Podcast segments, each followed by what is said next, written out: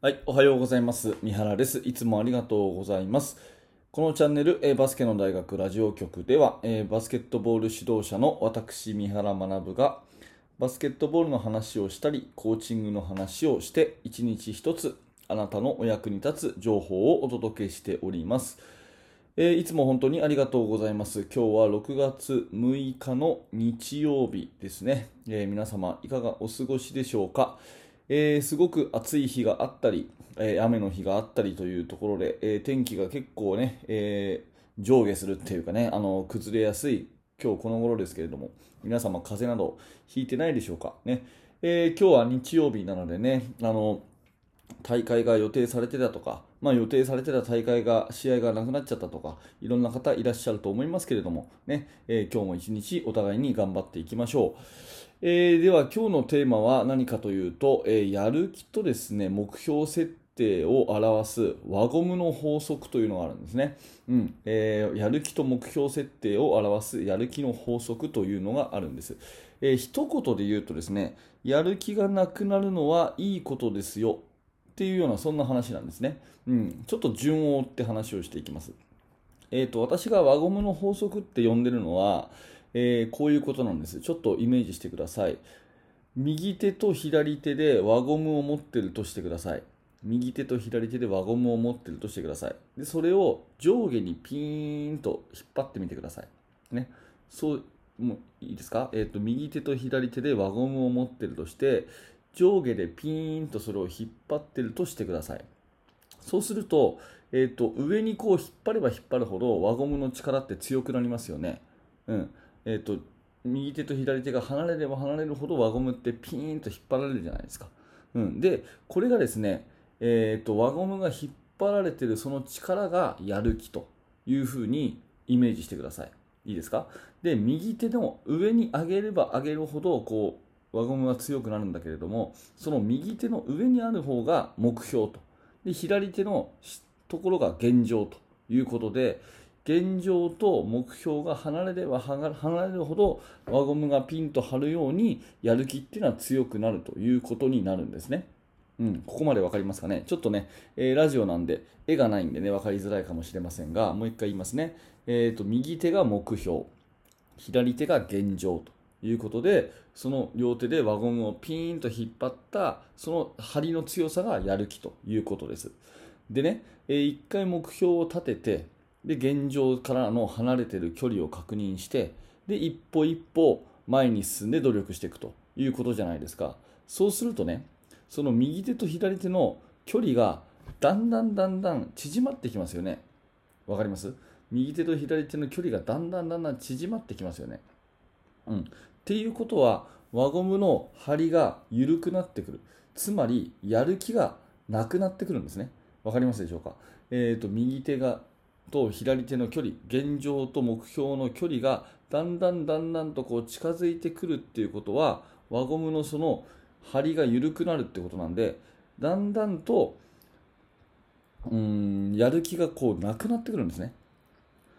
っていうのを考えるとですねやる気がなくなるイコール悪いことみたいにどうしても私たちは考えがちなんだけれども実は実はやる気がなくなってくるっていうことは目標に近づいてる自分が成長してるっていうことなんですよ。わかりますでしょうか？ここがすごい今日お伝えしたいというか大事なところで最初はすごくやる気に満ち溢れてますと、ね、高い目標を掲げましたと。でそういう意味では目標は高ければ高い方がやる気が最初は出るわけですね。で一日一日ちょっとずつ進歩成長していくと目標は変わらず現状はだんだん高くなると。できることが増えてくるから目標に近づいてくるというふうになれば輪ゴムの法則なんでピーンと最初は引っ張られてるものがだんだんだんだん近づいてくるってことは緩くなりますよね。で緩くなってくることが悪いかって言ったら当然いいことじゃないですか。目標に近づいてるんだから。うん。目標に近づいてるんだから。だからやる気がなくなってきましたってことは実は冷静に考えると自分が成長していって達成すべき目標が近づいてきてすごくあの現実味を帯びてきたからなんとなくやる気が出てこないっていうことはよくあることなんですよ。うん、あの目標低い目標を立てた時って大体やる気出ないんですよね。うん、あのやる気が出る目標ってちょっと高めでギリギリ頑張らないと無理だなっていうような目標を立てるからやる気が出るわけじゃないですか。例えばさ、えーと、このね1ヶ月間で絶対1000円貯金しますとかね言ってもそんなのなんかやる気のあれにはならないですよね。普通だったらもう1000円ぐらい貯めるぐらいできできちゃうじゃないですか。だからね今日は1日1回絶対歯磨きをするとかねそういう目標って目標じゃないじゃないですか。もうやってることだからね。だそういうね近い目標になればなるほどやる気ってのは出ないんですよ。うん、ということはもう一回言いますけど高い目標を立てました。最初はやる気に満ち溢れてます。でだんだんだんだんだんだんこうやって上がっていった時にやる気というのはなくなっていくのが当たり前なんですね。でここを分かっていないとやる気がだんだんなくなってきたからあ自分もうダメだと思ってせっかく近づいたのにやめちゃうんですよ、うん、その努力というか行動をやめちゃうんですね。そうじゃなくてちゃんと行動し続ければいつか目標に達する。それはもう時間の問題なのにどんどんどんどん近づけば近づくほどやめちゃうんですね。うん、だから冷静に考えるとですねそれってすごくもったいないことだしおかしなことじゃないですか。だからあの、まあ、生徒の中でもね、うん。まあ、これを聞いてるあなた自身にもそうかもしれないけどやる気がどうも出ないっていう時期は実はこういうメカニズムでもって輪ゴムの法則の中で考えると目標に近づいている証拠だから実はいいことなんじゃないかっていうそういう発想を持っておくとですねふと心が救われることがありますでだからこそ今やってることを続けると、ね、継続するということがすごく大事だよと目標に近づいてるからやる気がいい意味で失われるのが当たり前なんだよっていうことを知っておくとですねまた全然取り組み方が違うと思うんですね。であと最後にもう1個付け加えるととはいえですねとはいえやっぱりやる気がなくなってきた時って辛いじゃないですか。毎日こう継続してねバスケットの練習でもそうだし何か資格試験のための勉強でもそうですけど毎日毎日こうやってってやってってで絶対自分は成長してるんだけどどうもやる気が起きなくなったと。でいくら先生にねやる気がなくなってるのは目標に近づいてる証拠だよ輪ゴムの法則だよって言われたとしてもやる気がなくなること自体はやっぱり辛いじゃないですか。となったらじゃあやる気を出す方法はもう1個簡単ですよね。その右手を上げると。要するにもより高い目標を設定し直すってことですね。っていう風にしていくと現状が近づいてきました。やる気がなくなってきました。そしたら右手をもう1回引っ張り上げる、ね、高い目標にするということですよね。1回戦勝つっていうことを目標にしてた。それをね、えー、本当に達成できそうになったら、じゃあ今度は2回戦にする、3回戦にするね、えー、県大会出場にするとかっていうふうに、まあ、上げていくっていう意味はそこにあるわけですよね。だからもう1回まとめていますけれども、えー、右手が目標、左手が現状ということで、輪ゴムを引っ張った時に、